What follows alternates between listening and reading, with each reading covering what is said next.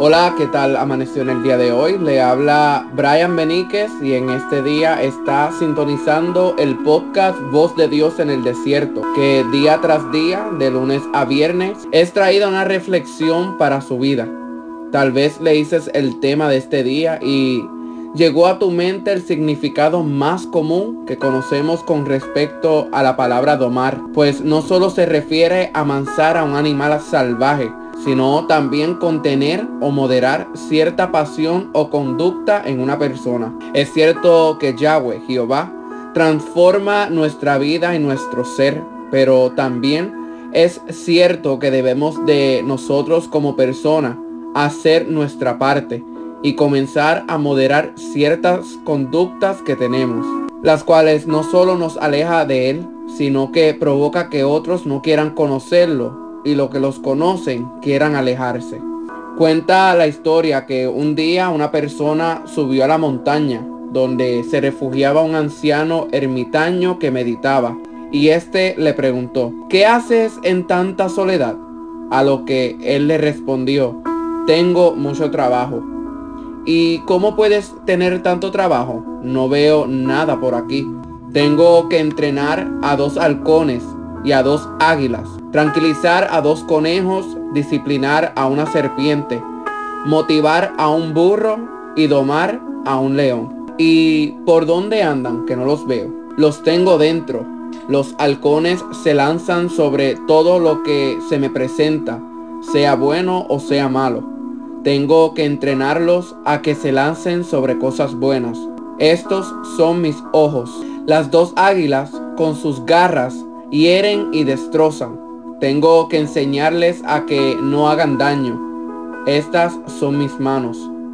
Los conejos quieren ir donde ellos quieren. No quieren enfrentar situaciones difíciles. Tengo que enseñarles a estar tranquilos aunque haya sufrimiento o haya tropiezo. Estos son mis pies. El burro siempre está cansado, es obstinado, no quiere llevar su carga muchas veces. Este es mi cuerpo. La más difícil de domar es la serpiente. Aunque está encerrada en una fuerte jaula, ella siempre está lista para morder y envenenar a cualquiera que esté cerca. Tengo que disciplinarla. Esa es mi lengua. También tengo un león. que orgulloso, vanidoso, se cree ser el rey. Tengo que domarlo. Este es mi ego. Como ves, amigo, tengo mucho trabajo. ¿Y tú, en qué trabajas? Todos tenemos halcones, águilas, conejo, serpiente y león. Y está en nuestro alcance domar estos animales dentro de nosotros. Las escrituras nos enseña, nos dice, nos relata que tenemos que negarnos a nosotros mismos. Tenemos que tomar la cruz y seguir a Yeshua, a Jesús. Esto lo podemos localizar en Lucas capítulo 9, versículo 23. El negarnos a nosotros mismos no es nada más ni nada menos que rechazar y abandonar todo aquello que nos aparta de la presencia de Yahweh, Jehová.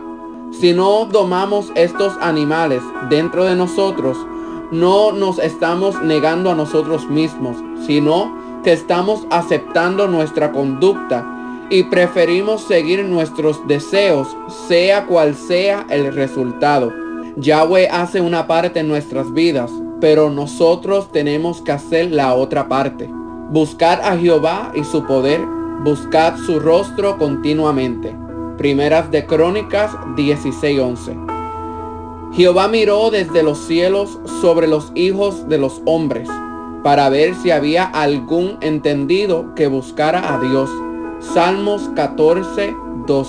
Busquemos a Elohim Yahweh, Jehová Dios Todopoderoso, para que nos dé las fuerzas para nosotros mismos domar nuestras pasiones y conducta que nos separa de Él. Deseo culminar con un versículo bíblico que nos enseña que Yahweh, Jehová, nos ha dado las herramientas para salir victoriosos y poder domar estos animales. Porque no nos ha dado Dios espíritu de cobardía, sino de poder, de amor y de dominio propio.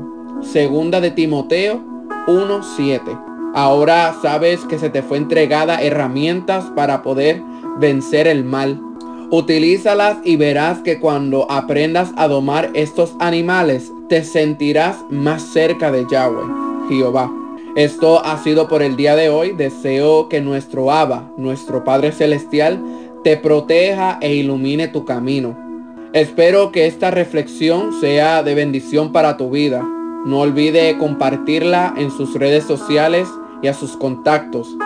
Una vez más, mi nombre es Brian Beníquez y mi anhelo es que Yahweh te bendiga de manera muy especial. Me despido de ustedes y será hasta mañana. Shalom.